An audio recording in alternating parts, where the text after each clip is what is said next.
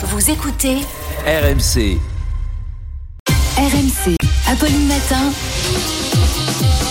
C'est tous les jours de manche. Et bonjour, exactement. Et ce matin, Apolline, les amis, attention, édition spéciale. Nos équipes sont sur le terrain pour vous faire vivre les réactions à ce tremblement de terre politique. Jingle. Si on pouvait avoir un jingle plus sérieux, s'il vous plaît, à la régie. Voilà, merci. Donc c'est la crise pour Emmanuel Macron. Le projet de loi immigration a pris une motion de rejet dans la figure. C'est comme un 49-3 à l'envers, on le disait hier, c'est une sorte de 3-49. Et c'est un désaveu pour Gérald Darmanin. Alors on va tout vous faire vivre en direct. On part tout de suite au QG de la France Insoumise avec Romain Cluzel. Comment est l'ambiance, Romain?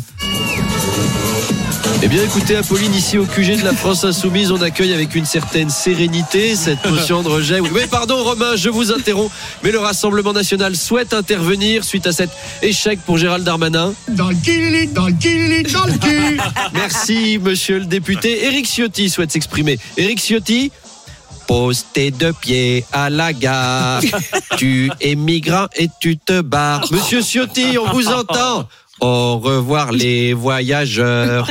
Bon retour près de l'équateur. Monsieur Ciotti, vous êtes en direct. Monsieur Ciotti, pourquoi vous avez décidé de voter cette motion de rejet? Pour faire chier Macron. Nous, a- nous Simple, avons été, c'est, tellement ça. Nous avons victimes de nombre 49.3. Aujourd'hui, c'est à notre tour de nous rebeller, car je suis un rebelle. Je suis le Lorenzo Lamas de l'Assemblée. Ma crinière vole au vent. Oui, ma crinière coupée courte. Hein. Ah, ça fait des souvenirs d'un seul coup à Manu Le Chypre qu'il avait oublié. On va partir maintenant à l'Elysée où Emmanuel Macron reçoit les cinq députés qui n'étaient pas là pour voter contre cette motion de rejet.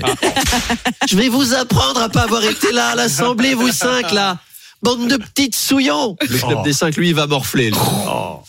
Emmanuel Macron qui a reçu hier soir euh, Gérald Darmanin qui lui avait présenté sa démission. Oui, alors le président l'a refusé, évidemment. Après, Emmanuel Macron, il s'en fout toujours un peu qu'on lui rejette ses projets, qu'on lui bâche ses ministres. Euh, Il va y aller quand même. Par contre, du côté des macronistes, des macronistes, pardon, chez les députés. Moi, les Non, mais j'ai pas fait exprès. Alors, ne, ne- hein Ah, bon, on n'est pas content du côté des députés parce que toute la soirée, vous les avez entendus répéter euh, oui, euh, c'est une atteinte à la démocratie, euh, Mm. son comportement antidémocratique, euh, oui, euh, nous empêche de voter cette loi avec des 49.3 démocratiques et citoyens, oui, tout ça.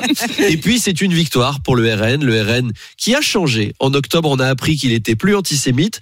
Maintenant, on apprend qu'ils veulent pas d'une loi qui visait quand même à durcir l'immigration. Mm. Peut-être que le RN est devenu de gauche maintenant. Alors, alors, pas d'extrême gauche, hein, puisqu'ils sont pas antisémites. Attention, faut suivre. dans, dans le cadre de la COP28 à Dubaï, le secrétaire général des pays exportateurs de pétrole a demandé à ses 23 pays membres de rejeter tout accord qui ciblerait les énergies fossiles. Ils ont le pétrole. Un petit coup de ça. Michel pour se réveiller, c'est toujours bien. Fallait pas en attendre grand chose de cette COP 28. Hein, elle a lieu à Dubaï. Ça reste un endroit où on envoie les ch'tis et les Marseillais de W9. On se doutait qu'on n'allait pas y envoyer l'élite intellectuelle de la planète. Et donc, c'est le premier épisode des Anges du pétrole à Dubaï. 23 pays exportateurs de pétrole, 197 délégations. Découvrez les candidates.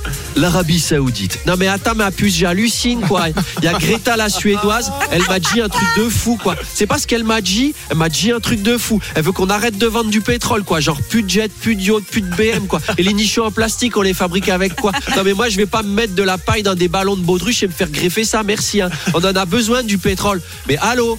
T'es une fille d'un pays industrialisé, t'as pas de pétrole, quoi. Mais aussi le Koweït.